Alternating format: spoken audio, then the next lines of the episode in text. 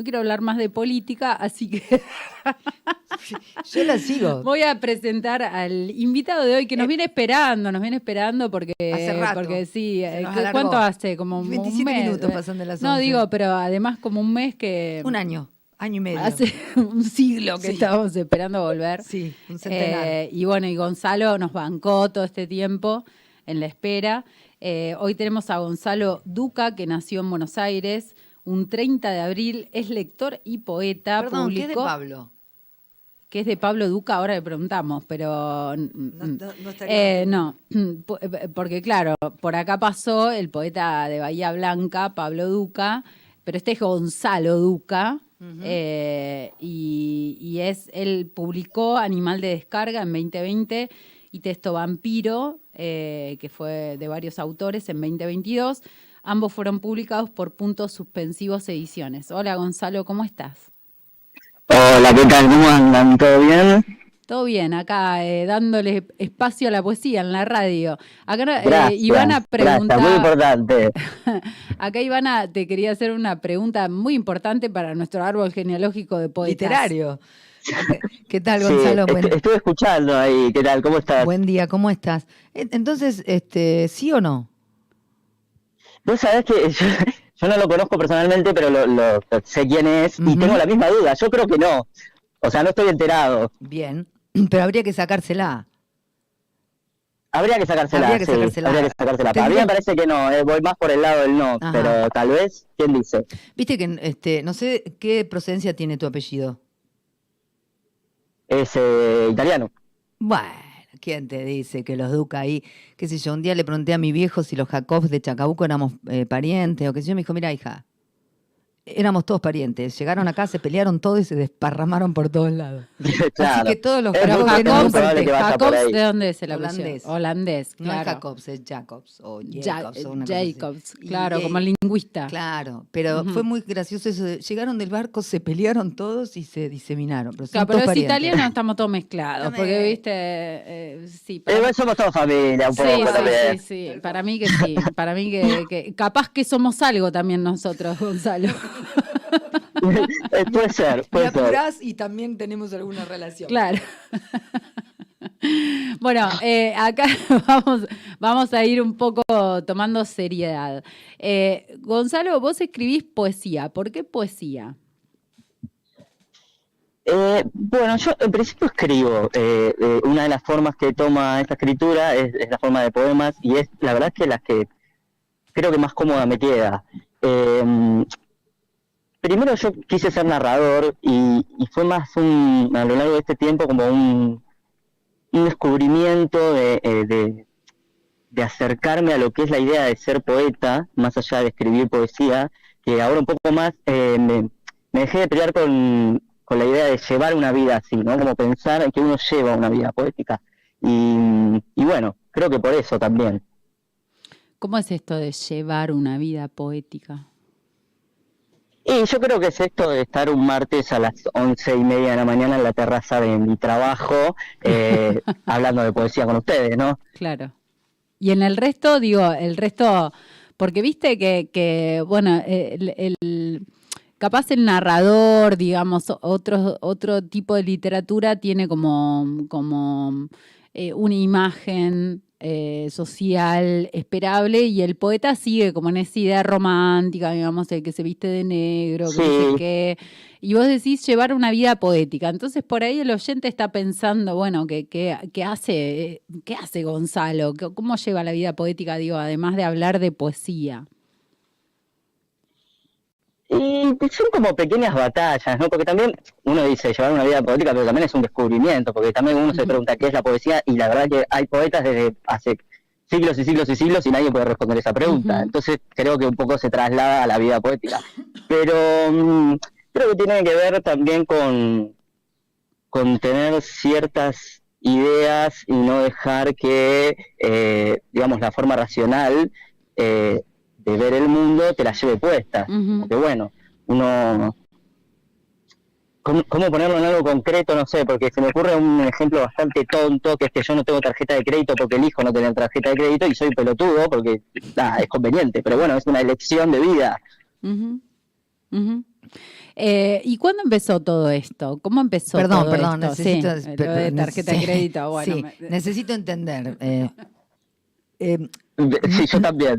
claro, no, no, sí, estamos todos en lo mismo. Yo te entiendo, te- o sea, en realidad te entiendo, eh, pero que no te podés controlar o no querés formar parte de... No, sí. ¿Podés controlarte en... en- No, en- no, simplemente me aburren las cuotas. Es algo que me, aburre pensar en, en cuotas. me aburren las cuotas. Me aburre me lo pensar prestás? en cuotas, la- eso sí, me sí, encantó. genial, préstamelo después, te lo choré un poquito, perdón. Titular, llévalo, buen titular. llévalo nomás. Eh, Gonzalo, ¿cuándo empezaste con, esta, con, esta, con esta cosa que devino en escribir eh, un poemario, en participar, digamos, de la poesía en distintos lugares? Bueno, creo que, todo empieza cuando de chiquito jugaba a ser escritor en, en la máquina de escribir de mi abuela y que después fui descubriendo que, que hay un lugar ahí, ¿no? Para, para habitar el mundo. Pero esto de, de llegar a un poemario, eh, yo no, no escribo libros en realidad. Yo escribo poemas y tuve la suerte de que alguien se interesó y, y dijo que quería llevarlo a un libro. Que después uno con lo que va haciendo puede encontrar cierta cierto camino que forme un libro, aunque uno no se sienta a pensar en un libro. Y bueno, fue gracias a Gaita ahí de, de puntos suspensivos que, que me escuchó en una lectura y se interesó y meditó. Ujú. Eh, y, y esto de, de escribir primero en la máquina de escribir de, de tu abuela, decías, y después que alguien te escuche leyendo en público, digo, ¿cómo, cómo hubo un, ahí hay un medio que no nos estás contando, ¿no? Un, un pasaje de, de- de Es que este hay un juego. pasaje de a- vida también, ¿no? ¿Cómo? De, de ir soltando algunas eh, cadenas propias e impuestas y de, de animarse un poco a mostrar lo que es la voz de uno y lo que uno tiene para decir y lo que uno tiene para callar también, ¿no? Que es un montón. Eh, es, es un largo camino ese. Que, que no es lineal tampoco, siento que no es lineal. ¿El camino de la escritura o el camino del silencio? ¿O ambos? Eh, a- ambos. Me parece que el camino de la escritura, viste que la, la línea entre la escritura y la vida es muy fina, aunque uno la tiene que ver siempre, pero bueno, es eso, como no, uno siempre vuelve sobre algunos temas y, sigue rondando esos temas, entonces como, parece que no es tan lineal. Eh, ayer estaba leyendo un, posteo de Romina Bertinegni, que es una poeta de la ciudad de Chivilcoy, que queda acá cerquita de la ciudad de Chacabuco, y ella decía, hace un año empecé a leer en público y, y hablaba un poco de la teoría, ¿no? De, bueno, si bien en, en el poema habla del sujeto lírico, hay algo de lo personal, de lo íntimo, del, del sujeto empírico que aparece ahí y recién ahora eh, eh, eh, siento la lectura desde el goce. Eh, y vos hablabas de una línea muy fina entre la poesía y la vida. Ajá. ¿Cómo, eh, eh, ¿Por qué Sí. lo decís? Y lo pienso porque mm, uno es eh, uno, está, uno se ha hecho carne en el mundo, entonces todo lo que lo que vive y lo que toma para la poesía es parte de eso. Y también lo pienso por el- es- a veces pienso que, viste, cuando uno escribe poesía o dice que es poeta, uno escribe poemas, no escribe poesía, ¿no? Porque la poesía es otra cosa. No sé lo que es, pero es otra cosa. Eh, y, y al poeta es como algo como esto de que está tan cerca de, de- del yo de origen, digamos, eh, como que siempre se, siempre, siempre se le cree. Siempre parece que dice la verdad, pero, pero no es tan así.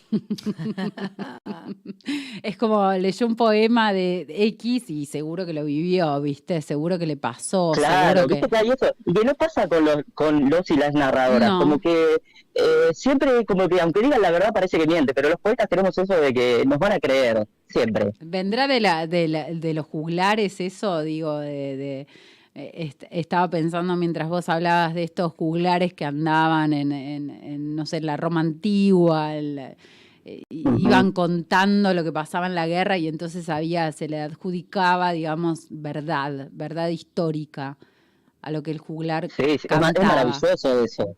Para mí, perdón, interrumpo. Para mí, en la poesía, en el poema, en la poesía, la verdad está muy ligada al dolor. Ajá.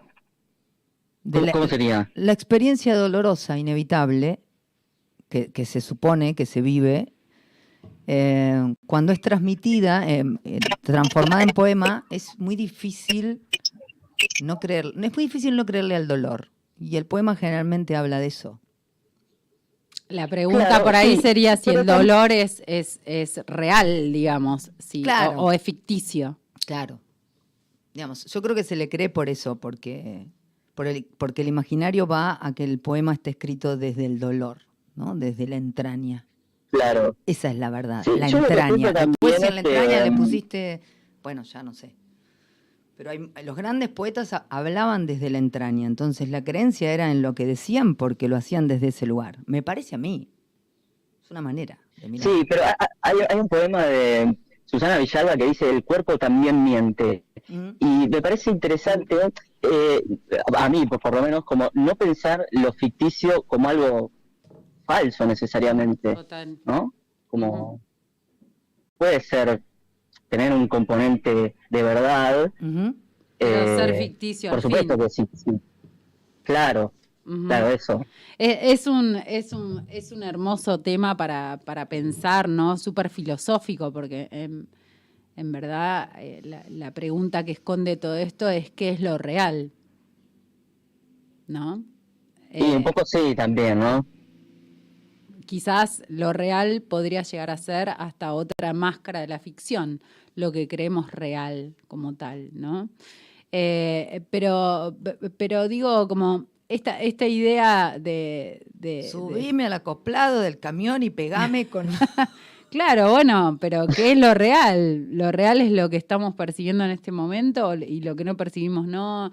Eh, o, o- o, qué sé yo, la vigilia es real y el sueño no es real.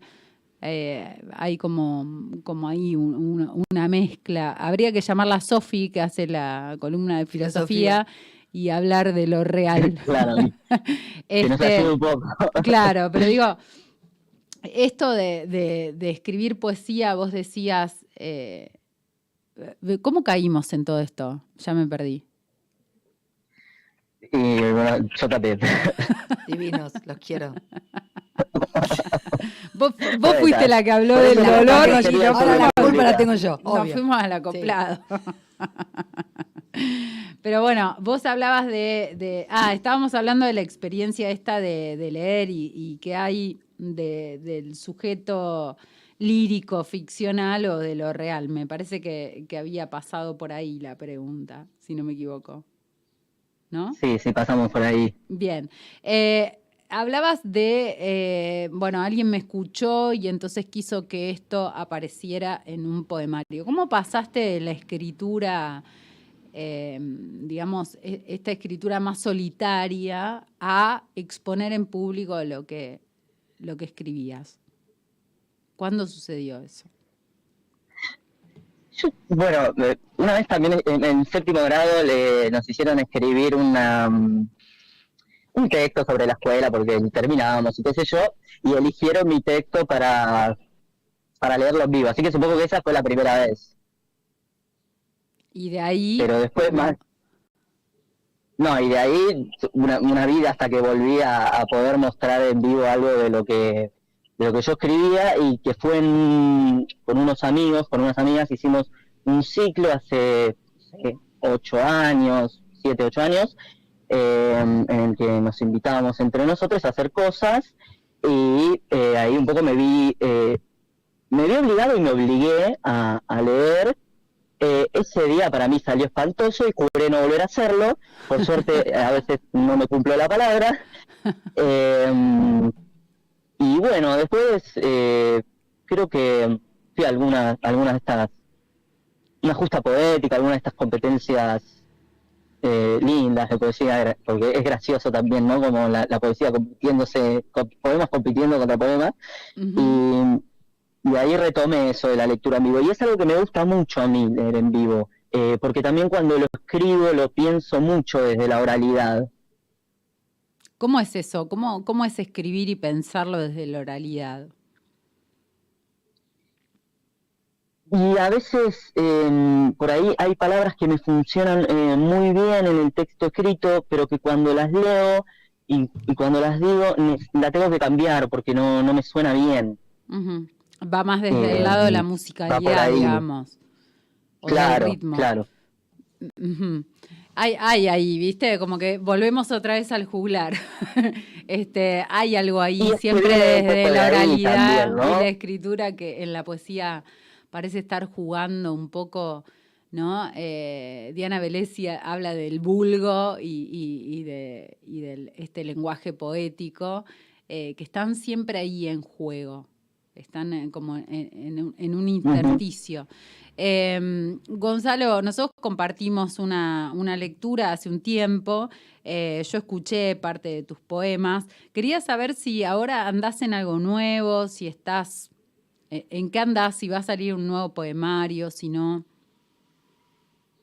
Bueno, yo tengo un newsletter, escribo un newsletter, pero ahora eh, siempre estoy mm, escribiendo, ¿no? Poemas, porque como te digo, yo no, no pienso en libros, así que eh, depende un poco también de, de ponerme y decir, bueno, tengo que juntar todo esto y hacer un libro, cosa que no, mm, no me motoriza tanto, la verdad, no, no sé, hay algo con, con, con la escritura de los poemas que no, no me desespera bajarlos Ujú. a un libro, como que me gusta mucho esto de compartirlos en la oralidad, eh, pero bueno, sí, yo supongo que en algún tiempo me pondré a juntar lo que tengo para ver. eh, lo hice, el año pasado junté varios, pero siento como que eh, son dos libros diferentes, que no que no van, como que como que tengo que seguir esperando. Ustedes decían ahí al principio que, que las había esperado, qué sé yo, y es algo que es una es algo que hago bastante y que creo que es algo de la poesía también, ¿no? Como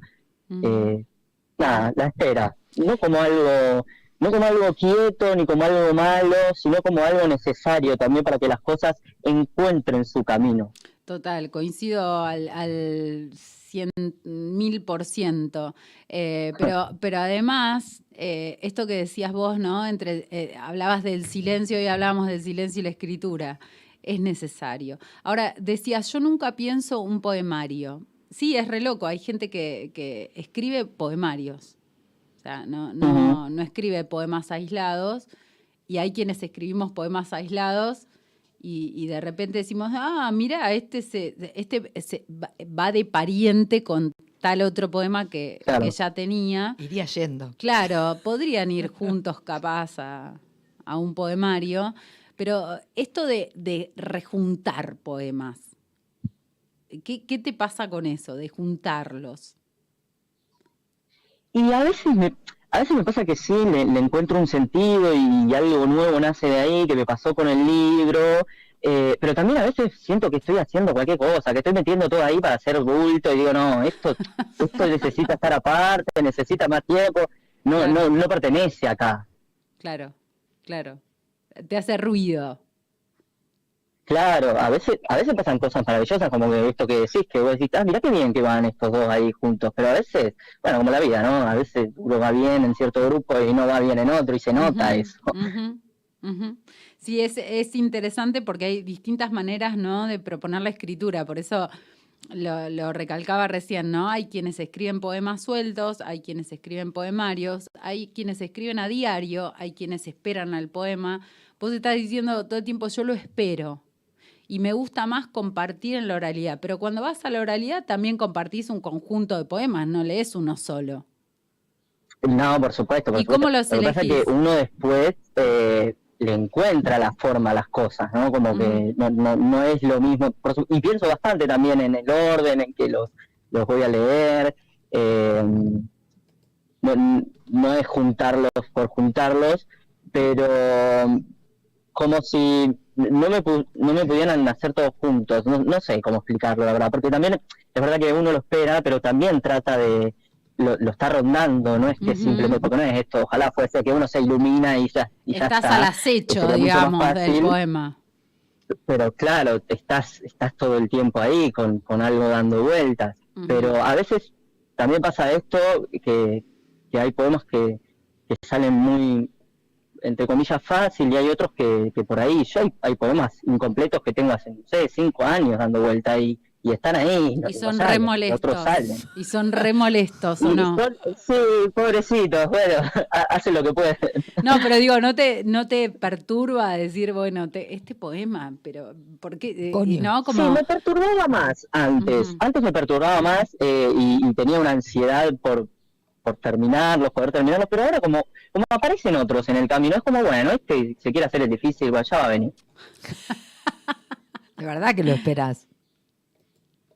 No, sí, sí, yo espero en general. Pero además por ahí le sale un retoño, ¿viste? O como otro poema. Claro, claro, sí, eso pasa mucho también. Le sale como un retoño y vos decís, sí, sí, pero le faltó decir a este retoño lo que aquel poema quería de alguna manera formular y no, no pudo. Nos, nos gana el ego en la escritura, ese, ese, ese querer decir, en vez de que gane la poesía. Canto, chicos, ¿eh? Y yo creo que muchas veces sí, pero yo creo que también lo interesante es luchar contra eso, ¿no? Porque al final, yo por supuesto muchas veces me ha ganado el ego y me ha ganado también las tendencias, ¿viste? Hay cierta tendencia a decir ciertas cosas y a decirlas de cierta manera y uno a veces se engancha, pero creo que lo interesante eh, al final es, es un poco alejarse de eso. ¿Para qué? Y para que puedas eh, salir algo más genuino, tal vez, nuevo, eh, no sé, nuevas formas, eh, creo, espero. Sí. ¿A quiénes consideras tus maestros como poeta? Mm, esas preguntas siempre me cuestan porque, viste, que Bueno, una vez más, una vez más. pero bueno, no sé, hay algunos uno puntualmente un poema de tu unión que me ha marcado mucho, eh, Hellman me gusta, eh, Pizarnik me ha acompañado bastante, me gusta mucho Beatriz Vignoli, me gusta los poemas de Reinaldo Siete el periodista, porque es muy, muy difícil, no sé si podría decir, bueno, ustedes pasaron un tema al principio, un maestro para mí es Charlie García, pero bueno, como no se lo considera poeta, tal vez es raro decir como, bueno, mi maestro de la poesía es Charlie García. Es raro decir eso, pero Está muy bien decir eso. podría ser un... sí, sí, para, si, yo tendría que elegir un maestro, para mí sería Charlie García. Eso se, te escucho, Gonzalo, y, y bueno, cuando hablabas de tus referentes o de personas que que han dejado algo en vos, ¿te, te, ha pasado eso por ahí de escribir y sentir que te, que te volvías de golpe un poquito cualquiera de ellos? Eh, no sé si me volvía, sí, eh, eh, no sé, por ejemplo, Charlie está muy presente, yo cito, robo. me refiero a eso, o sea, formas de decir que te hacen acordar a. Mm, Ojalá uno llegara a ellos, ¿no? A decir como, como ellos, pero. No, pero ellos ya dijeron, claro, sí quiero decir como ellos, porque siento que ya está ahí. ¿Para qué voy a yo, decir como Charlie si está Charlie? No, no tiene sentido pero sí siento que, que hay una, una, sensibilidad, hay, hay unos surcos en mi cabeza que los generó de ciertas cosas y es inevitable eso. Bien, o sea que arrancamos con un temón eh, casualmente y, bueno, qué bueno haberte acompañado en este espacio con Charlie García, ya que estábamos. Pero antes de que nos quedemos antes que nos quedemos sin tiempo, yo quisiera primero preguntarte si se consiguen tus libros, dónde y segundo, que nos compartas algunos poemas, por favor, porque los oyentes así te conocen y, saben cómo escribís. Bueno, los libros se, piden en puntos suspensivos ediciones, eh, ahí en la página, también están en algunas librerías acá en, Buenos Aires y en el país también, pero bueno, no, las puedo decir de, memoria. Bien, y de última te contactan por Instagram o o por las redes, por las redes sociales. yo nunca digo estas cosas porque no me sé vender, pero mi Instagram es muchacho anacrónico, ahí me pueden encontrar y, me preguntan. Bien. Eh, ¿Tenés algún poema para compartir con nosotras? Em, ahora no tengo el libro, pero yo me lo sé de memoria, así que en dos segunditos mi cabeza va a encontrar uno que les va a compartir. ¡Qué envidia! Yo no puedo decir ni dos versos. es genial eso. No, bueno, pero son maneras también, ¿no? Como, como, bueno, les voy a compartir un poema que se llama Cuadro de Situación, que está en mi libro Animal de Descarga, que dice, amo, no vivo como vive un ser humano, amo, vivo como un soldado, estado natural agazapado. Amo, no me alimento como un civilizado, amo, lo hago como lo hace un animal, con miedo, a que no haya. Amo, No escribo como escribe un escritor, escribo como un enfermo, alterado. No amo como ama un profesional. Amo con urgencia, ansioso, con necesidad. Amo de la manera en la que ama quien no tiene un plan. Tremendo, Bueno, por favor. Yo como un loco recitando un poema en la terraza de mi trabajo. Me eso encanta. creo que es vivir una vida poética. Total. Este, es- es- eso es revolución, Gonza. y un poco, un poco. Claro. Bien, ya sabe de qué lado de la mecha se encuentra, digamos. Eh, Gonzalo, ¿te acordás de otro? O sea- me acuerdo de otro, sí. A ver. Eh, me, les voy a compartir uno que es inédito. ¿Te puedo pedir un favor, Gonza? ¿Te puedo pedir un favor? Sí. Me imagino esta situación. Sí, decirte. Estás en la terraza de tu laburo, solo como Sí. loco malo recitando un poema. Sale una señora, promedio 70 años, te mira y dice, este chico está loco, y vos lo mirás, la mirás y le decís, señora, estoy muy bien, muchísimas gracias, y seguís recitando. Eh, bueno. Situación absoluta que puede pasar. Diría, Este chico- hay un chico razón, loco igual. que está en la terraza, señora, estoy mucho mejor que usted. Eh, sí, por suerte no salió nadie, porque, pero bueno, si sale alguien saldrá. Bien, tenés ahí el, en- Bueno, le-? Sí. No, que le- les, les comparto nomás que les estaba contando que este es un inédito que se lo escribí a mi gatita. Mm. Y bueno, lo recito. Con un hilo, papel y dos medias hice un juguete para Leila. Lo até orgulloso a una silla y lo veo pendular. Puedo decir que es rústico, casero, humilde, pero la veo como hunde en él su ámbar iris y golpea para verlo pendular. En el aire lo acecha, repite, mítico el ritual y siento que es el juguete más lindo del mundo. Gonzalo, mil gracias por, bueno, por la espera de todas estas semanas, mientras, mientras pasaban cosas en el país. Este, gracias por compartir con nosotras tus poemazos, gracias por, por, por esta conversación y ojalá prontito nos, nos crucemos en algún otro lado. Sí. Muchas gracias a ustedes por, por nada, por recibirme en su programa y por, por este espacio dedicado a la poesía. Eh, ha sido una charla muy linda para mí. Gracias, gracias. Un beso grande, Gonzalo, muchísimas gracias, un Un placer. beso. Chau, chau. Cierra usted, señora. Nada que decir, es, es eh, ¿qué quieres que cierre? ¿Cuántos años tiene Gonzalo? No sé, pero es joven, es joven. Me gusta, me gusta, me gusta mucho eh, cómo, eh, cómo mira. Sí, está ¿No? buenísimo. Sí, sí, sí. sí. Tiene una manera muy linda Sí. de mirar. Necesitamos, necesitamos maneras lindas de mirar en este momento. ¿eh? Eh, dejemos de tratar de encajar lo inencajable.